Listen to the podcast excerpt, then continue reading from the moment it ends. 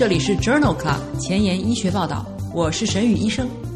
每周五天，每天半小时，只讨论最新的顶尖专科文献，介绍给感兴趣的同行们。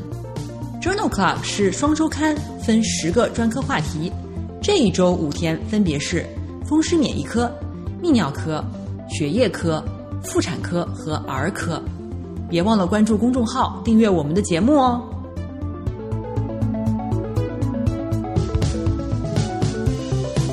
节目的开头，我非常兴奋的和大家分享一个好消息。短短两周，因为你们的积极转发和分享，听众已经从六千人上升到一万人了。这都是因为你们的努力。在前两周的节目中，我提到希望大家能把节目推荐给江苏以外的朋友。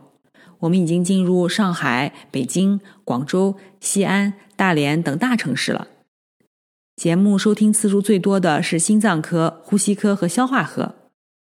现在问题又来了，收听次数最少的是血液科、妇产科和儿科。我仔细回顾了一下这些收听最少的学科内容，觉得文章的质量和筛选上应该没有任何问题。已有的听众反应也很好。我觉得这可能还是因为我朋友圈里这些科室的朋友太少了。所以增长的基数特别低。这一周我又要麻烦大家帮帮我啦，请帮我向你们血液、妇产、儿科的同事积极推荐 Journal Club。还是那句话，宣传的成功与否完全仰赖您的努力。我负责把节目做好，你负责把节目推出去。两周以后，希望我能给大家带来好消息。今日头条：一，FDA 批准 Jack 抑制剂治疗移植物抗宿主病。二，JAMA，C 反应蛋白指导菌血症的抗生素使用疗程。三，Journal of Clinical Oncology，靶向 CD 十九的 CAR T 细胞疗法的长期疗效。四，Science 子刊。羟基奎林类类似物恢复耐药菌对抗生素的敏感性。五，Blood Advances，镰状细胞病合并 COVID-19 的患者特征。这里是 Journal Club 前沿医学报道。血液感染星期三，Hematology Wednesday。我是主播沈宇医生，精彩即将开始，不要走开哦。今天的新药研发板块，我们来聊一聊卢可替尼。卢可替尼是一种有效的选择性 JAK1 和 JAK2 抑制剂，在2011年上市，用于治疗骨髓纤维化和真性红细胞增生症。2020年2月，卢可替尼被 FDA 批准用于治疗糖皮质激素无效的急性移植物抗宿主病。关于卢可替尼的三期临床研究发表在了二零二零年五月的《新英格兰医学杂志》上。Reach Two 研究的目的是评估卢可替尼治疗糖皮质激素治疗无效的急性移植物抗宿主病的疗效。一共有三百零九位患者入组，随机分配到了卢可替尼十毫克 BID 组和对照组。在第二十八天。卢可替尼的总缓解率高于对照组，分别为百分之六十二和百分之三十九。第五十六天的持续总缓解率也显著高于对照组，分别为百分之四十和百分之二十二。在六个月的时候，评估的治疗无反应率分别为百分之十和百分之三十九。卢可替尼组的中位无复发生存期显著超过对照组。分别为五个月和一个月，包括血液学复发或疾病进展，以及其他原因的死亡，或者因急性移植物抗宿主病加用新的治疗。卢可替尼组的中位生存期也更长，分别为十一个月和六点五个月，死亡的风险比为零点八三。最常见的不良事件包括血小板减少。这项 Reach Two 研究认为，卢可替尼可以显著地改善移植物抗宿主病的疗效结局，副反应当中，血小板减少的发生率高于对照组。今天的临床实践第一部分，我们来聊一聊脓毒症的药物治疗。脓毒症是机体对于感染的炎症反应失调，从而引起生理、生物和生化异常的临床综合征。脓毒症的严重程度不一样，轻则感染菌血症，重则脓毒症和脓毒症性休克。后续炎症可以导致多器官功能障碍综合症 （MODS） 或者是死亡。全身炎症反应综合症 （SIRS）。不一定由感染引起，所以不属于这一类。治疗的首要措施是开放气道、纠正低氧血症、液体复苏和抗生素。抗生素的选择非常复杂，应当考虑病史、存在的共病、感染发生背景、感染部位、侵入性装置植入、细菌培养结果以及当地微生物流行和耐药的情况。今天分享的第一篇文章。发表在二零二零年二月的《JAMA》杂志上。这是一项随机对照研究，目的是探讨万古霉素或达托霉素联合贝塔内酰胺类抗生素的治疗，是否比单独使用万古霉素或达托霉素治疗 MRSA 血症更为有效。治疗纳入了三百五十二名 MRSA 菌血症的患者。在这项开放标签的随机临床研究中。患者被随机分配至联合治疗组，或者是标准治疗组，共七天。基于安全的考虑，研究在纳入四百四十名患者之后提前终止。联合治疗组和标准治疗组当中，主要的终点事件发生率为百分之三十五和百分之三十九。这里的主要终点事件包括九十天的全因死亡、第五天持续菌血症、复发或者是治疗失败。九十天的全因死亡率分别为百分之二十一和百分之十六，第五天持续菌血症的发生率分别为百分之十一和百分之二十。排除基线透析的患者以后，急性肾损伤的发生率分别为百分之二十三和百分之六。这项随机对照研究认为，在 MRSA 菌血症患者中，在使用万古霉素或达托霉素联合抗葡萄球菌的贝塔内酰胺类抗生素，并不能够显著的改善死亡率、持续菌血症、复发率或者是治疗失败率。今天分享的第二篇文章，同样是发表在《JAMA》二零二零年六月刊上。这是一项随机临床研究，延长抗生素的使用时间会增加不良反应发生率的风险。产生耐药菌，延长住院时间以及增加住院费用。在生物标志物的引导下，个体化的决定抗生素的疗程，可以有效的限制抗生素的使用。在这一项多中心的随机临床研究中，纳入了五百多例血培养为革兰氏阴性菌的成人患者。在抗生素治疗的第五天，随机分为三组。第一组根据 C 反应蛋白指导个体化用药。第二组固定七天疗程，第三组固定十四天疗程。在 CRP 指导组的患者当中，血清 CRP 下降至峰值的百分之二十五，并且持续四十八小时不发热的情况下，就可以停用抗生素了。患者平均年龄为七十九岁，百分之六十一为女性。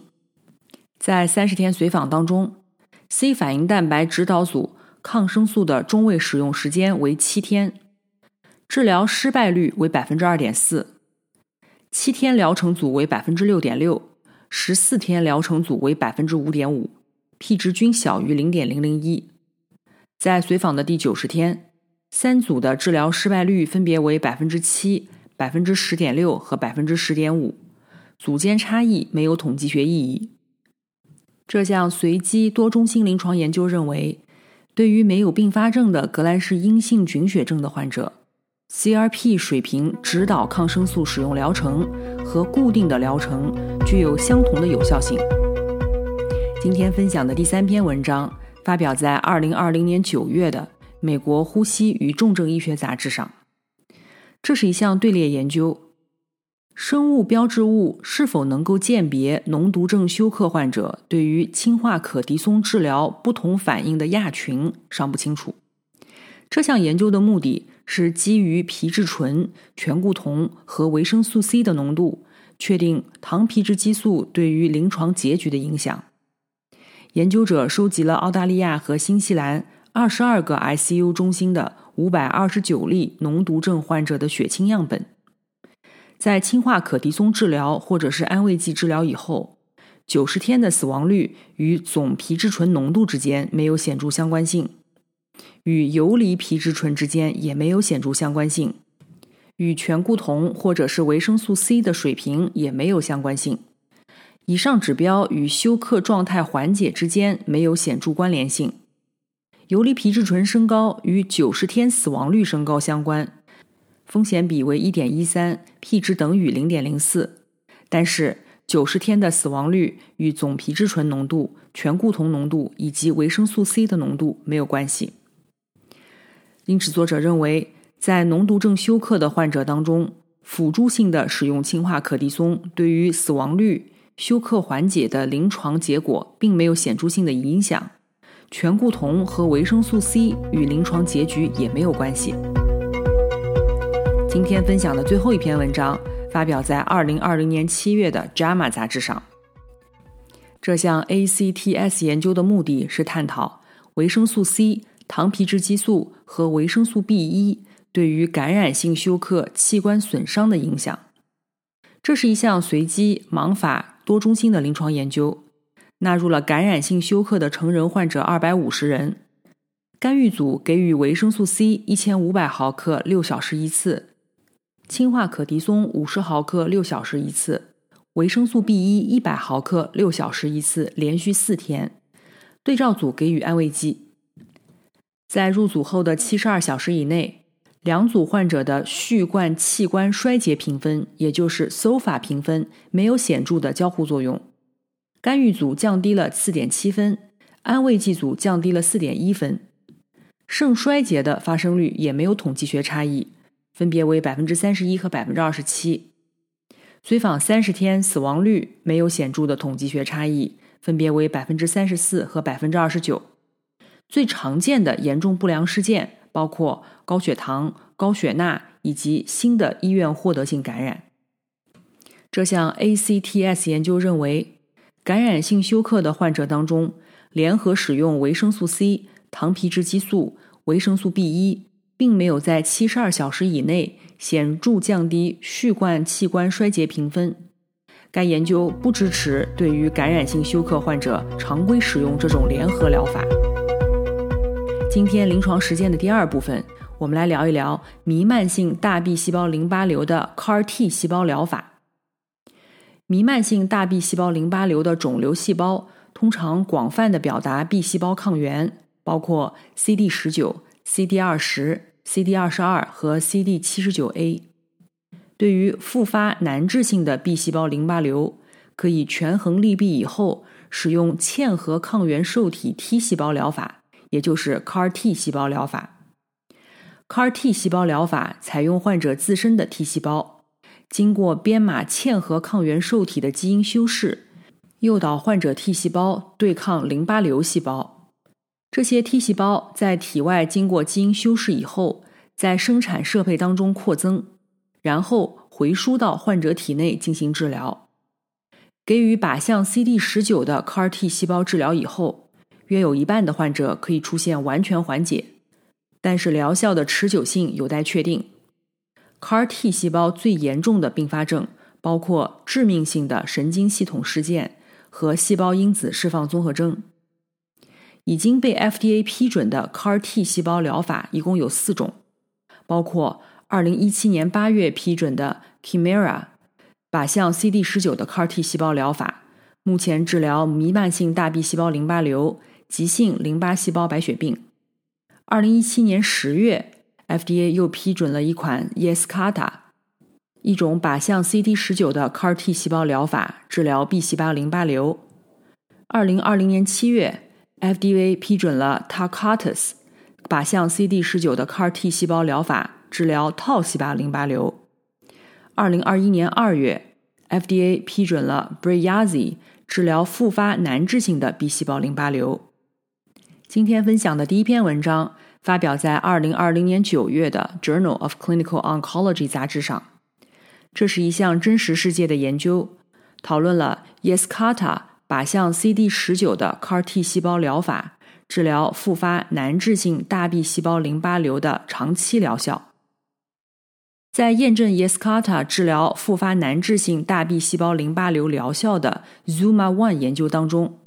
该疗法的总缓解率可以达到百分之八十三，完全缓解率达到百分之五十八。在该疗法被批准以后，研究者收集了二零一八年十七家机构一共治疗的二百九十八例接受了该疗法的复发难治性弥漫大 B 细胞淋巴瘤的患者数据，最终有二百七十五名患者接受了该疗法，中位随访时间十二个月。与 Zuma One 研究相比。这项真实世界的研究当中，会有百分之四十三的患者因为存在共病而不符合临床研究入组标准。在接受了 Yescarta 治疗之后的患者当中，细胞因子释放综合症和神经毒性的发生率分别为百分之七和百分之三十一，无复发的死亡率为百分之四十四，总缓解率和完全缓解率分别为百分之八十二和百分之六十四。随访十二点九个月以后，中位无进展生存期为八点三个月，中位总生存期未达到。单变量和多变量的分析显示，东部合作肿瘤组表现二到四分，以及乳酸脱氢酶升高的患者，无进展生存期和总生存期比较短。这项真实世界的研究认为，靶向十九的 CAR-T 细胞疗法。对于复发难治性大 B 细胞淋巴瘤患者的安全性和有效性，与 Zuma One 研究是相似的。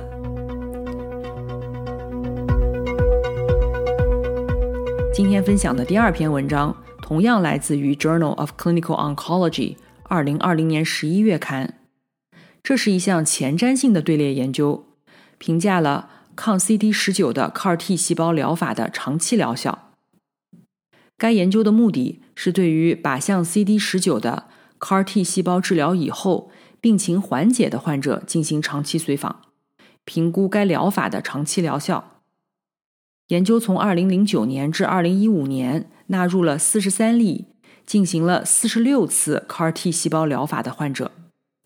患者有以下类型的复发型 B 细胞恶性肿瘤，包括弥漫大 B 细胞淋巴瘤。原发性纵隔 B 细胞淋巴瘤、低级别 B 细胞淋巴瘤，或者是慢性淋巴细胞性白血病。所有患者在给予 CAR-T 细胞疗法之前，给予了环磷酰胺加福达拉宾调节化疗。治疗以后病情缓解三年以上的患者比例为百分之五十一，其中弥漫大 B 细胞淋巴瘤或者原发性纵隔 B 细胞淋巴瘤为百分之四十八。低级别 B 细胞淋巴瘤为百分之六十三，慢性淋巴细胞性白血病为百分之五十。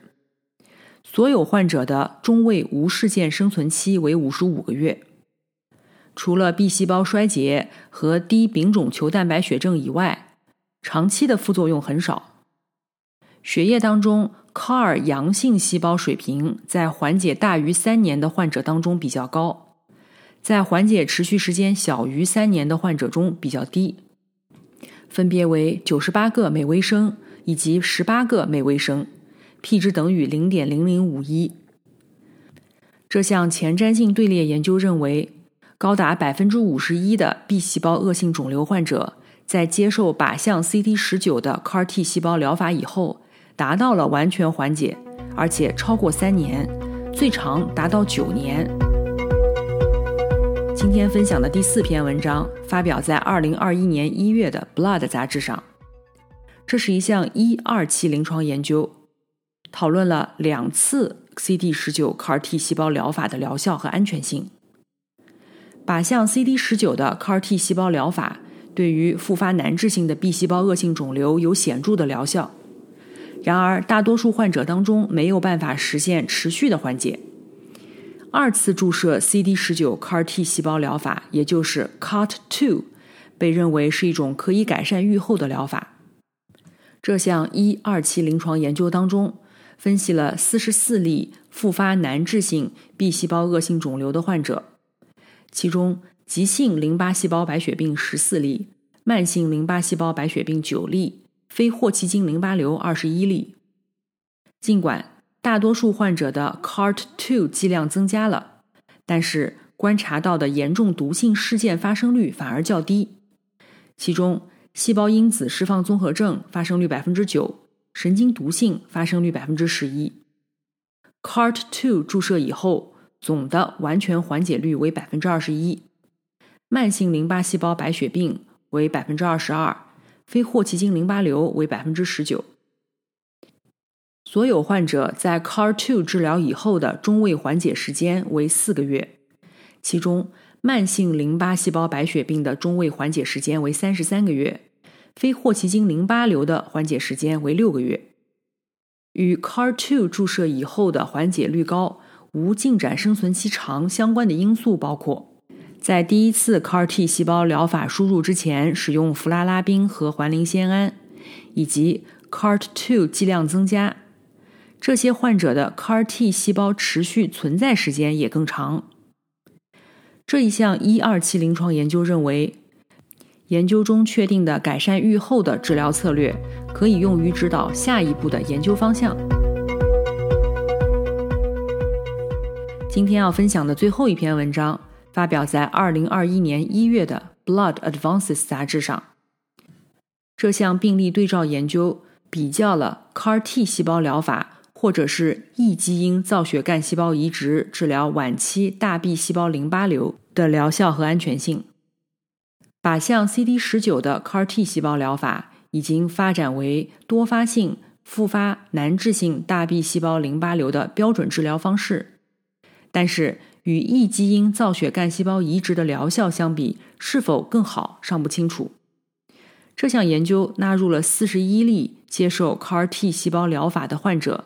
以及六十例接受了造血干细胞移植的患者，在两个队列当中，几乎所有的患者都具有活动性疾病的指标。CAR-T 细胞疗法的中位生存时间为四百七十五天，造血干细胞移植治疗组的中位生存时间为二百八十五天。两组当中，分别有百分之七十三和百分之六十五的患者达到了完全缓解。完全缓解十二个月以后，非复发死亡率、复发发生率、无进展生存期以及总生存期之间没有统计学差异。这项病例对照研究认为，CAR-T 细胞疗法的结果并不劣于同种异体骨髓移植的疗效。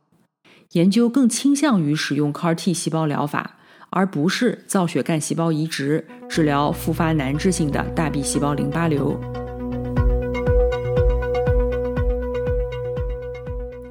今天的交叉学科板块，我们来聊一聊心脏科和血液科交叉的文章。这篇文章发表在了二零二零年三月的《Circulation》循环杂志上。这是一项系统综述和荟萃分析，讨论的是 PCSK9 抑制剂在静脉血栓栓塞风险当中的作用。PCSK9 是一种丝氨酸蛋白酶，可以降低低密度脂蛋白的受体，因此。PCSK9 抑制剂可以有效地增加肝脏清除 LDL 胆固醇的能力，目前用于治疗家族性的高胆固醇血症。在 PCSK9 抑制剂的荟萃分析当中发现，它可能还有预防深静脉血栓的作用。作者首先对于 f o r i e r 研究的数据进行了分析，发现 PCSK9 抑制剂依洛尤单抗的深静脉血栓发生率降低。降幅达百分之二十九，p 值等于零点零五，而且获益随着时间的推移而增加。第一年没有影响，但之后降低了百分之四十六。在一项荟萃分析当中，作者汇总了 Fourier 研究和 Odyssey 研究的数据，发现深静脉血栓发生总风险降低了百分之三十一。研究者还采用 Fourier 研究的数据进行了探索性的遗传分析。脂蛋白 A 的水平高于中位数的患者获益更加明显，深静脉血栓发生率降低百分之四十八。但是，脂蛋白 A 水平低于中位数的患者当中，深静脉血栓的发生率并没有降低。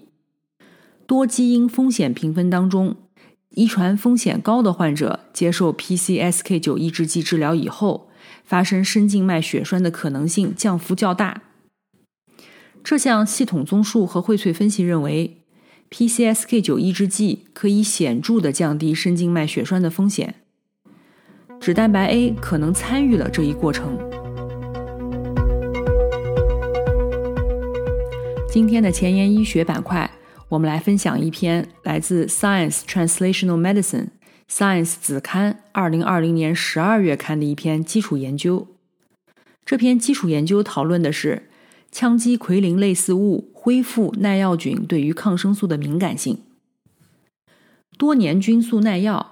碳青霉烯类抗生素耐药以及产广谱贝塔内酰胺酶的细菌的出现，给人类的健康带来了很大的威胁。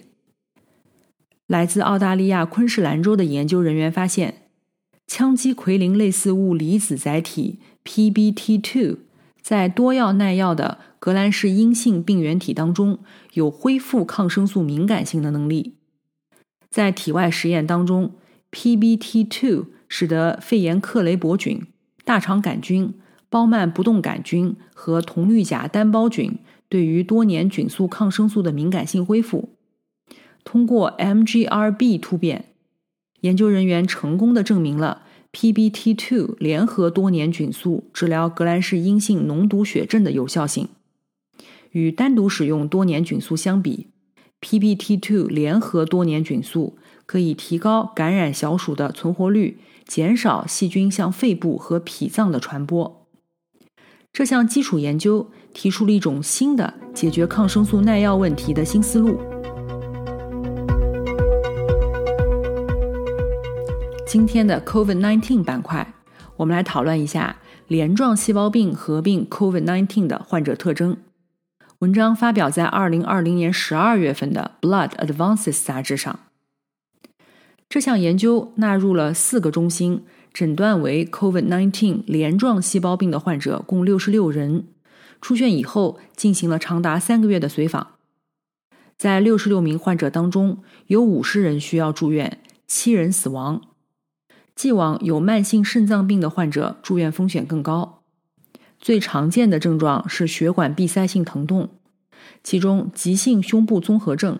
Acute chest syndrome 发生率为百分之六十，年龄较大、伴有肺动脉高压、充血性心力衰竭、慢性肾脏病以及卒中病史的患者死亡率更高。